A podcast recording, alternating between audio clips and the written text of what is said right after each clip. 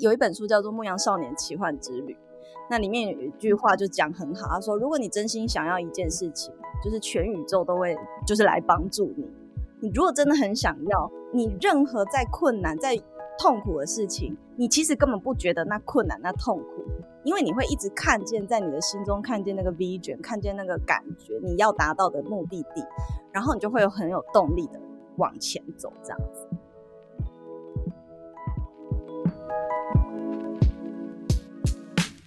嗨，大家好，欢迎收听女力新生，这是一个支持女力、分享女力精神的访谈节目。我是代班主持人 S 姐，哟呼，我很开心今天有机会可以代班女力新生，因为我知道听众真的很多，所以呢，如果大家不习惯我太嗨的话，你就让自己就是听一听嗨一点。好，我们今天那个邀请到很棒很棒的一个，我之前呢、啊、还没认识他之前，我就有偷偷 follow 他，而且小小崇拜他，怎么可以自媒体经营这么好的 SBN。嗨，S 编，Hello，线上的听众大家好，很开心又回来女力新生了。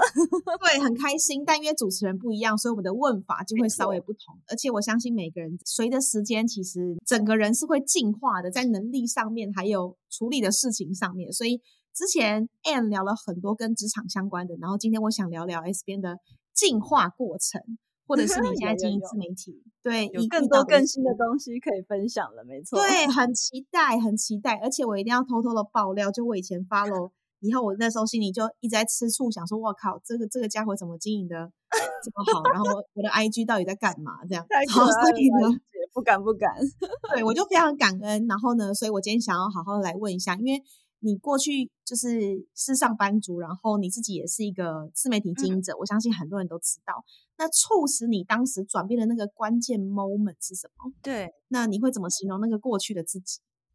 对，因为我以前就是在。就是之前在女力新生有分享过，我就是一个非常克难的上班族，但跟大家一样是苦过来的。嗯、然后当时有讲到说，以前在海外工作，那时候在墨西哥嘛，嗯、我可能一天平均的工作时数是十二小时起跳，嗯、然后一周只休一天，这种哇，真的是非常累。对，对，那后来为什么会开始就是变得比较注重生活？我觉得是当时在去西班牙交换学生的时候。呃，我就心中有埋下一个种子，就看到当时西班牙人哇，他们生活的态度啊，就是尤其是那时候的同事，只要下班时间一到呢，就会 cue 我说：“你赶快走，赶快走，剩下的东西给我们做。”他非常注重就是生活要优先于工作。所以那时候我就一直在这个人生的一路上，一直到现在，我都一直在探索，哎，那到底工作跟生活平衡的这个模式到底是什么？那所以促使我转变原因，我觉得是很潜移默化的。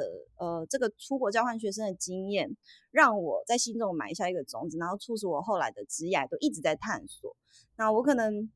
过去的我，其实就是一个很像台湾小媳妇儿，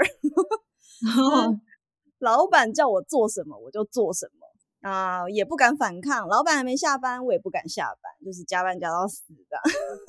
那真的对，所以现在的我则是比较回归内在，然后比较注重生活。那一直到现在做了自媒体，其实我也发现了一件事情，想跟听众分享，就是说，其实我们工作跟生活，它绝对不会真正的 balance，、嗯、就是真正的美好的平衡，其实是两者是会融入在一起的。好，就你也把生活当做是你工作的一部分。你也对你的生活有一个 responsibility，就是你也对他负责，然后你也会去规划你的生活。可是我对我的工作也把工作当做像是在生活一样去享受它，这样子。对，我，我觉得这个观念很好。然后我相信很多听众也，他们也一直在想怎么做到这件事情，因为他可能还在工作的期间的时候，他会向往，比如说我跟你一样现在的。的工作模式，工作生活不是那么平衡，但就是融入在一起。但他不知道该怎么做，他好像就只能呃上班时间好好上班，下班经营自媒体。那你会给这样的人怎么怎么建议吗？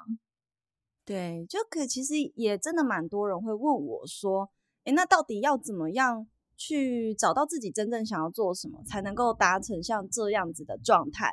对，呃、这真的是大众大灾问。对啊，可是我我反而是觉得，当你这样问的时候，其实你反而给自己设限。嗯，我们很多人都会问问说，我的人生要设定什么样的一个目标？可是有没有想过，其实如果我今天设定一个目标，比如说我今天设定我就是要做行销人，那实际上你就会被限缩在这样的可能性里面，你也还不真真的不是很确定我是不是真的很爱做这件事。你只有设定这个目标的时候，反而被设限。又又或者是说，假设我们创业好了，我们如果设定业绩，这个月业绩就是要赚到一百万，那你是不是搞不好宇宙要给你一千万，结果你给自己设限只有一百万？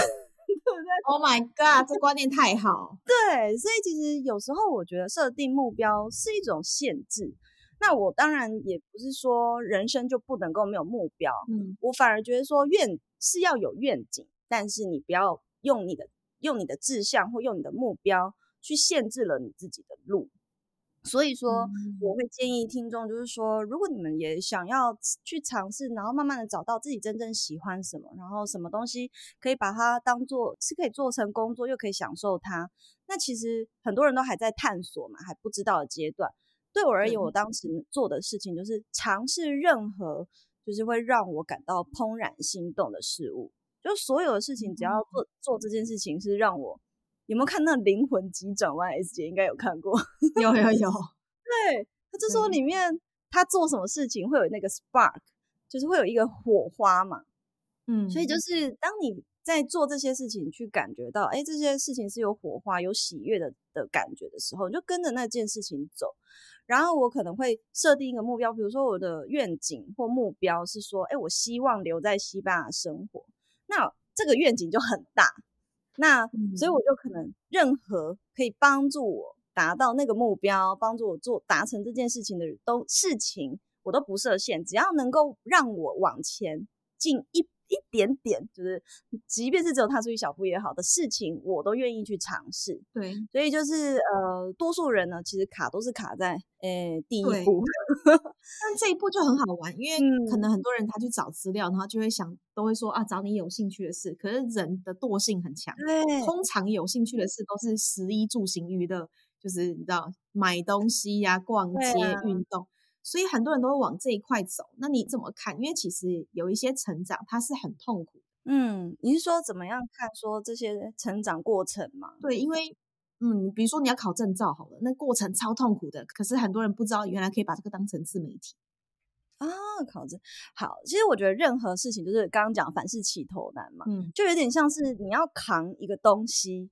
其实是想要把它提起来的那一刻最难，但是你真的把它放到肩膀上的时候，你还可以扛着它走呢。你原本连提都不想提，对，其实你只要超越那个提起来的瞬间的时候，你就已经就是熟悉了这件事情。那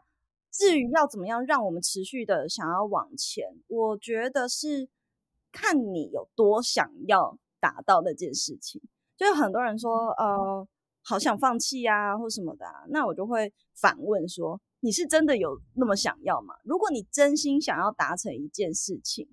就是嗯、呃，有一本书叫做《牧羊少年奇幻之旅》，嗯，那里面有一句话就讲很好，他说：如果你真心想要一件事情，就是全宇宙都会就是来帮助你。你如果真的很想要，你任何再困难、再痛苦的事情，你其实根本不觉得那困难、那痛苦。因为你会一直看见，在你的心中看见那个 vision，看见那个感觉，你要达到的目的地，然后你就会有很有动力的往前走，这样子。真的，嗯，因为我是从 IG 起家嘛，嗯、一个想要跟大家分享的一个面向，则是过往我们会觉得说，呃，个人品牌这件事情可能是我人生中的其中一个选择。比如说啊，我真的想要摆脱我老板，所以我来做做看个人品牌。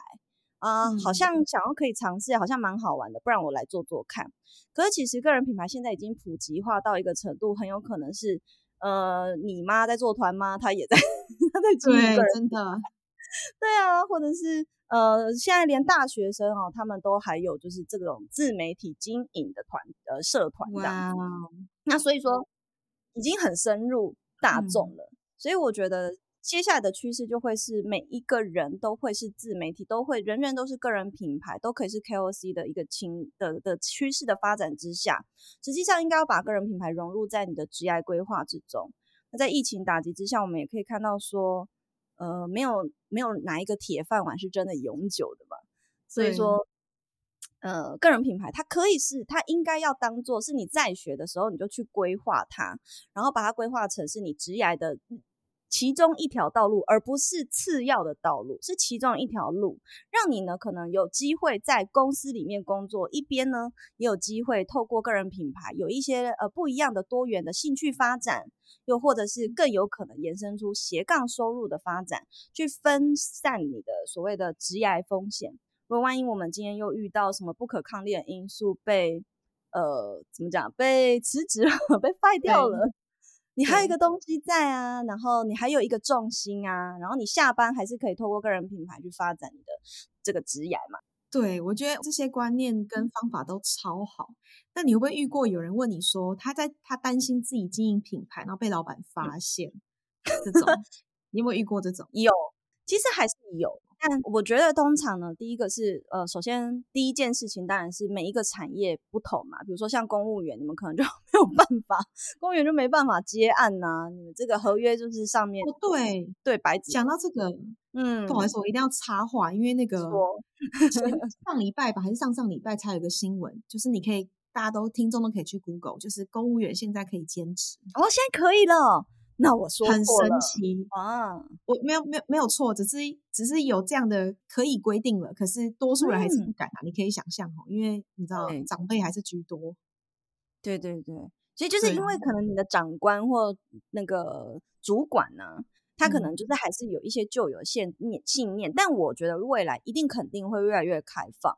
因为包含其实公务员他们或者是银行员在。疫情的期间，他们也都有试过轮班呐、啊，或者是在家工作啊。其实很多人呢，也慢慢的有意识到这样子的一回事。那慢慢这件事情也会变普及，对，所以我觉得还好。嗯，嗯，那还有我也这么觉得。对啊，如果担心老板会发现，嗯，或者是什么，其实我觉得前提是去看你的合约里面有没有这样子的一个不成文的规定。那实际上通常对都会说不能兼职。对啊。我们也不能不会说个人品牌是在兼职嘛，有时候就可以说这是我的兴趣啊，我就是喜欢写写文章啊，喜欢录音啊，喜欢拍片呐、啊。那至于有没有兼职，他也要有实际的 看到你有收钱那种获利。对，的确是，他就衍生有好多议题可以讨论。那我知道女力新生有很多听众啊，本身有有公务员啊，很多女性上班族啊，然后经营品牌的，然后也有在海外很多。很多的女性，然后她可能是接家业的，其实都有。我反而觉得，其实自媒体跟个人品牌、嗯、这件事情，它就像你刚刚讲，它可以被规划。因为很多人他会想说，那有人建议我哦，我就分享我的生活就好，然后不要想太多。嗯、可是现在的确是需要经过规划的。对啊，有时候大家就是认为说，以前啦，以前就是还是部落格的时代的时候，呃，通常的大家的起步的方式就是先记录生活。可是现在的这个市场也当然是越来越多人开始投入了，所以而且也有越来越多专业的人士去协助像这样的一群人，比如说我们，对，对，像学员提供的课程啊，或者是我提供的服务啊，基本上都是针对这一群人的发展。那在有专业的人士的协助之下的时候，其实基本上已经可以摸透，哎，很多平台它的演算法运作的机制，或是最新国外流行的经营的趋势，以及要如何更有效的去整合这些东西，跟你的职业发展，或是未来你创业的发展。那如果基于已经有人是提出这样子的课程或教学的资源的时候，基本上我觉得大多数的刚开始投入做个人品牌的。创作者其实，呃，我们也都有观察到，多数人都会先倾向于先做好规划，然后再做起步的动作。嗯，嗯对，很好，因为我发现你的 IG 完全经过规划的，我就是没规划的那一派，所以没有这个 follow 真假？因为我觉得很美，就你的、嗯、你的 IG 就很代表性啊，然后很专注在讲某几个议题，所以我觉得很棒。嗯、但是因为就像你刚刚讲，很多人都在规划的经营。那你自己对于你自己的经营模式有没有你预计的进化方式，或是有没有受什么影响？哦，其实我我我自己在协助呃其他内容创作者在经营嘛，大家比如说像 YouTuber，对他们而言来说，IG 也是一个非常重要的门面。那他们要如何整合 Instagram 跟 YouTube 频道、嗯、这两者之间，让他们互相 win-win，或者是 Podcaster，或者是单纯从 IG 起家的人？所有的人在经营的时候，呃，可能对于个人品牌或 Instagram 会有不一样的想象。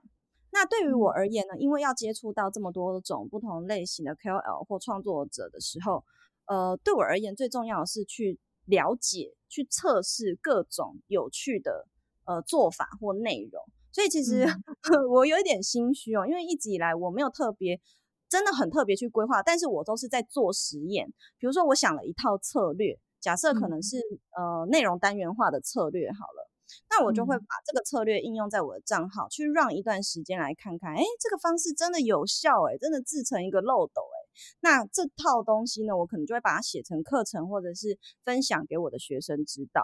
那又或者是说，比如说一开始那时候我的刚经营的时候，还没有什么人做文字类型的贴文。我算是刚好是波有蹭到这种文字贴文流量的人，对那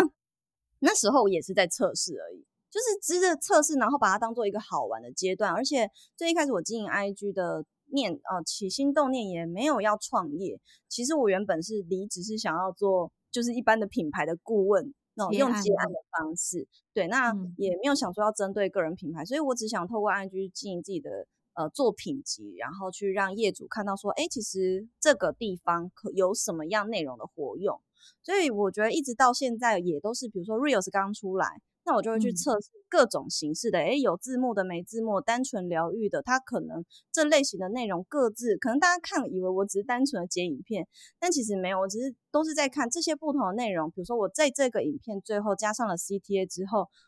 它的一些数据上的转换会有什么样子的影响？所以我自己的经营模式的部分呢，则是呃，我一直以来都是在做测试，然后找到各种不不错的方式去帮助我呢，可以去呃分享给有需要帮助的内容创作者。这样真的诶，这块真的很值得学习，因为我从来没有想过这些事，我都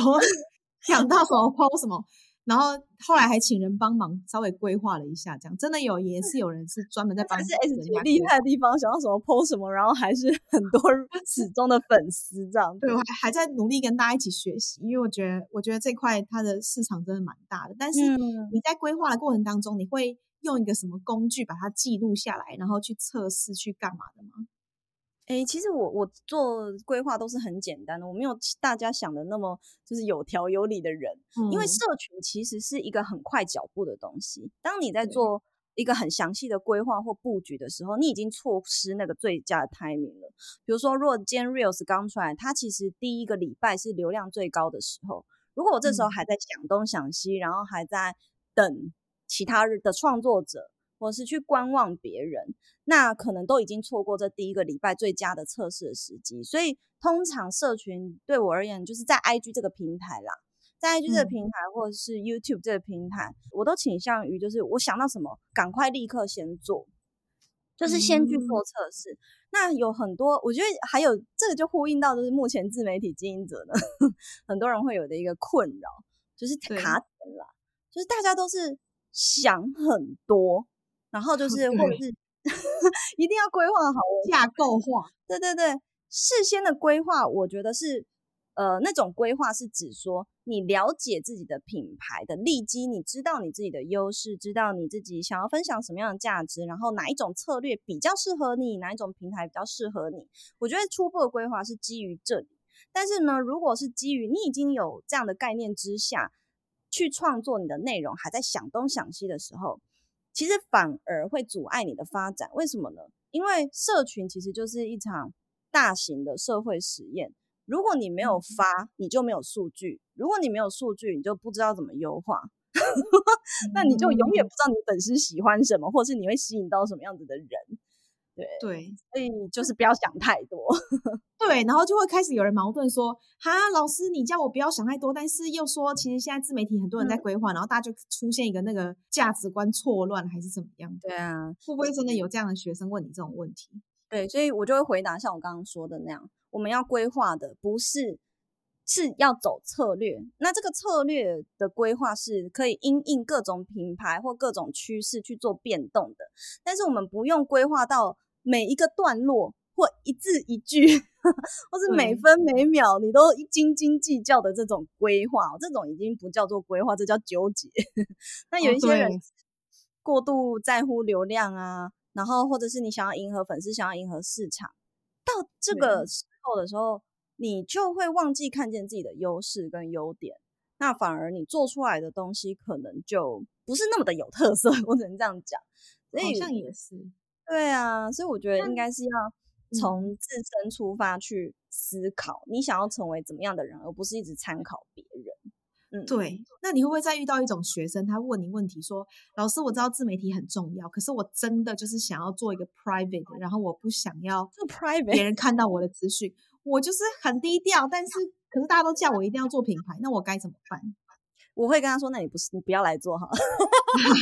好凶，没有，因为。第一个，我觉得自媒体，什么叫做自媒体？只要你今天经营了公开的账号，你都可以叫做自媒体。就像现在有很多、嗯、呃，就是 KOC 的崛起嘛。比如说，是以前我们认为 KOC 是大概两千多粉丝，你你才能够叫 KOC。现在可能越来越低喽。嗯、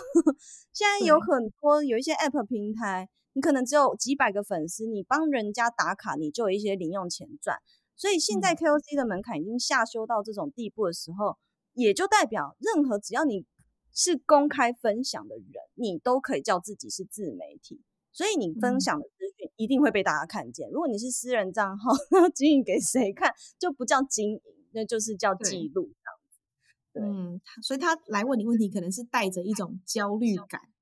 嗯。然后来看大多人来找我问题，其实基本上他已经对这这些东西都有很基础的认知，就知道说我是要经营一个公开账号。那比较多的人会卡点是说，哎、嗯，那我要用私账转，还是另外创一个账号？对，哦，那我的想法就是，其实就是看个人，因为像我自己一开始也很害羞，不敢给朋友看，所以我是另外创一个账号。嗯、然后我希望未来工作跟朋友。的这个交流的账号，它是可以分开的。嗯嗯，那你会遇到有有人在更更钻研一点，比如说举例像我自己好了，我自己在我是做 Facebook 跟 Blog 起家的，然后很夸。我前几天我东西放在我 B 三的停车场，竟然有人在我的粉丝粉专公开留言说：“我知道你住在哪里，然后你那一箱的东西，请你搬走。”Oh my god！我吓爆，可怕了。那也要知名度，要像你就是这样 才有可能被发现。对啊，是，你知道，所以会不会有人来问你说：“老师，我担心我的 privacy，因为我自媒体，我可能要公开很多我的生活，或者是我的，you know，我怕有人当我粉丝，但是是一些疯狂粉丝。”有人问过这种问题吗？呃，如果是刚起步的人，基本上他不太会想到这种事。但是如果会问到这样子的问题的人，嗯、通常是他已经遇到了，就是才会问这个。嗯、所以。我我觉得这个取决于在在在大家在社群上的时候，你要自我揭露到什么样子的程度。像我一开始其实也非常的在乎自己的隐私，嗯、所以我最一开始其实我不露脸，不是没有露脸。嗯、那我是一直到了、欸、你都露侧面呢、欸？对，还有那时候最一开始创账号，我还是弄一个画像，你知道吗？一个 free 的画像，我有发了。对对对对对，然后。但是后来为什么会决定？因为我觉得，哎，今天如果今天我要出来做讲师，或者是我要做顾问，我不不能够让别人没有信任感，我要让别人知道他现在在跟谁对话。所以我就是也跨出自己的勇气。嗯、可是要怎么样，就是呃保守好自己的 privacy 呢？我觉得最最重要就是千万不要拍到你住哪里的附近。然后我有一个小 小的 table，就是。所有的现实动态都不要真的及时发布，而是我会在一天里面录下来之后，然后我离开了这个场所，我才发布。好聪明哦！嗯嗯嗯，然后甚这样也有一个好处，就是说，其实大部分国外的 KOL 也都是这样做，就是他们都会习惯一天录完之后，可能他是隔天才发。那的好处就是说，你可以隔天再整理前一天的内容，让它更有效，然后发的更精致，才不会看起来很 random，然后看起来是一连串连续的故事，然后也可以保护你自己。对。那我要真的再跟老师好好学习，所以来找你的人，他们的比例大概会怎么看？你有看过那个整个背景吗？哦，你说大概是哪一类型的人吗？对，男女年纪或是工作状态等等的。嗯，我觉得大部分的人啊，通常上班族的比较偏少，大多数都是已经、嗯、如果来找我咨询啊，其实有百分之六十或五十都是很进阶的创作者，嗯、他可能。诶，几十万粉丝以上的也有，对。那比较少数是刚起步，刚、oh. 起步说他，哎、欸，他刚他可能甚至连账号还没开始，这种就占非常少数，可能一趴吧，就真的很少。对，对对对，然后大多数是他可能另外一半的人可能就是、嗯、哦，他两三千粉或一两万粉丝了，那他遇到一个瓶颈，成长的瓶颈，那可能就会来找我咨询。对。哇，你这么一说怎么办？我就直接想要 booking 咨询老师，怎么会变这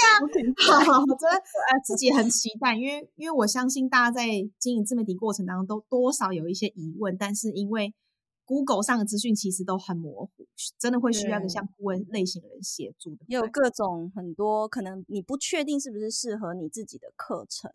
对，嗯，对，这的确是可以好好规划，因为呃，社群媒体太多，然后。很多人用 IG、Facebook 就会不知道他该哪边放重心，然后怎么去看他后台的那些使用者啊、粉丝，然后 even 是他要分享的内容怎么被规划，其实也都是一种很棒的做法。那你自己本身啊，遇到你在做这些创作内容里面，你是怎么找到最适合自己的商业模式？因为其实我 follow 你的 Facebook 也有，然后 YouTube 你会在采访谈人的当下也会录下来，就是你怎么找到自己整块的商业模式？哦嗯，那其实我其实最一开始为什么会决定要把自己定义成个人品牌这样经营？因为我刚刚有讲最、嗯、最起初我只是想要当个 freelancer 接案而已，没有想到要开公司或是什么做什么商业模式，没有想到这种东西。嗯、那会有这个因缘机会，是因为我刚离职就刚好受邀到一个声音的直播平台去分享关于行销的知识，关于职涯的知识。那在那个平台，我又累积了非常多很忠实的听众。那我也发现很微妙的事哈，就聚集进来的基本上都是呃小型的 KOL，就是在这个直播间里面刚好都是创作者，然后都是刚起步的。那我就跟他们变得在社群上变得蛮熟悉之后，诶，我就发现了一个，就观察到市场的一个呃缺口，就是说。诶，这些人呢，他们都有很好的想法，比如说插画或者是很好创作，插画家画得很棒。有些人他的理财的想法很棒，有一些人他的文章写得很好，嗯、可是就因为不懂社群行销，或是不懂得要怎么样行销自己的内容，那导致自己的内容没有办法被更多人看见。就他可能就沉进海底了。那我过去就是一直都在，刚好是在数位媒体产业，以前就是要一直在做这个社群行销的编辑嘛。那以前的工作就是要协助这些内容在网络上被更多人看见。我就想要运用我过往的这个专长呢，以及在就是对社群行销这块的专业，去帮助这些内容创作者。所以以前本来是服务大的品牌，那后来我想要限缩这个 TA，说想是帮助这个个人品牌这个市场，我也很那时候就蛮看好这个这个市场应该会有越来越多的人投入，所以就决定就是只服务内容创作者这样。嗯、那也是、哦、对，所以我其实不是一开始就决定好我要做什么，我也是一路上慢慢的去观察市场上有什么样需求。而我有什么样的能力可以帮助他们这些人？可是可能还没有人发现，还没有人去做的。那我先、嗯、这块市场值不值得长期的投入？它有没有长远发展性？诶，我觉得有，那我就投入去做看看，我开不开心？一做之后发现，我还比较喜欢跟内容创作者沟通的感觉，因为跟品牌沟通就有很多创意的限制啊，想法的限制啊。可是，在跟内容创作者就是可以玩各种你想不到的内容。所以就是会比较好玩，哦、嗯，好酷哦！你你知道，我等一下就会私讯你，然后他这样，我完全需要重新 review 过一次。我现在身为一个内容创作者，我还有哪边其实可以调整的？因为自己太谦虚，我才要跟你们学习怎么 做你们学院做的这么好。对，但但我发现，就真的是每个人有他的专业。我觉得现在的状态都不是大家的年纪问题，因为我相信你一定也遇过，有些人是因为觉得自己年纪大了，会不会太慢进入市场等等。但我发现不是年纪，是他对于做某些事的动力，他到底有多少？真的。嗯、所以这个时候，我想要问最后几个问题，比较好玩的东西。第一个当然就是。你有没有遇过比较让你印象深刻的故事？因为搞不好听众他就是会融入在你的故事里面，然后你给他们一些比较实质上的建议。那第二个呢，是我很想要知道，呃，你认为的女力精神是什么？因为女力节呢，我们的主题是自定义，但是一定你心里会有一些你的 role model，所以想要听老师的分享。对，因为如果是印象深刻的小故事，是指说经营自媒体的部分嘛？哦，对，或是给他们建议。对，其实我我自己回过头来看，有没有说什么特定很印象深刻的故事，就是特定的人事物，其实是没有。可是我觉得这个过程哈，这个改变，现在回头看，你会觉得这个改变是很大的。但这个很大的改变，它就很像是，不知道大家有没有看过《复利效应》这本书，它是一点一滴，慢慢慢慢的累积起来。然后你累积到一个程度的时候，突然有一个 boost 很大幅的成长，所以嗯它是一个、嗯、呃很微妙的一个变化。那反而我现在是会去反思，去看过去，哎，我最一开始自己呢可以怎么样做得更好？我就发现说，其实如果过去呢，我可以早一点决定自己是确定自己要做专属内容创作者顾问这件事情会更好，或者我早一点。呃，露脸这件事情其实对我来说都是更好的，所以我觉得能够给大家的呃想要经营自媒体创业的听众的一些建议，就是很简单，是说在这一路上，你你的努力一定是现在不会马上就看到，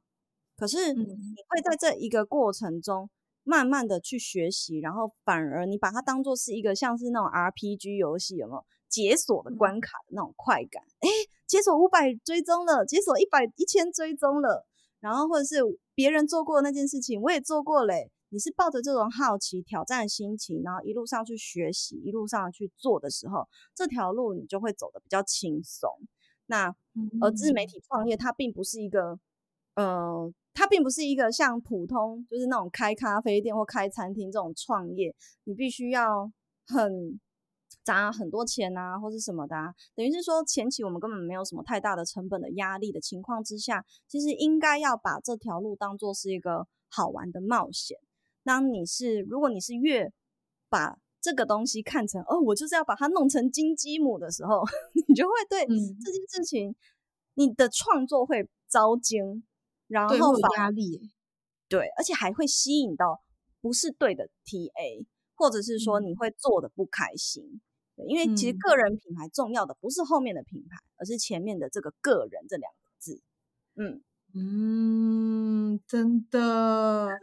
我我觉得这这很转，因为我我其实，在好好上我自己有开一个个人品牌课，但我发现，呃，他我们比较像是针对刚出入市场的那种个人品牌课程，可是老师的是很进阶版本的，嗯、所以我自己也很期待可以跟你学习。那。你觉得就是我刚刚提到那个女力的精神是什么？有没有你的 role model 是你最近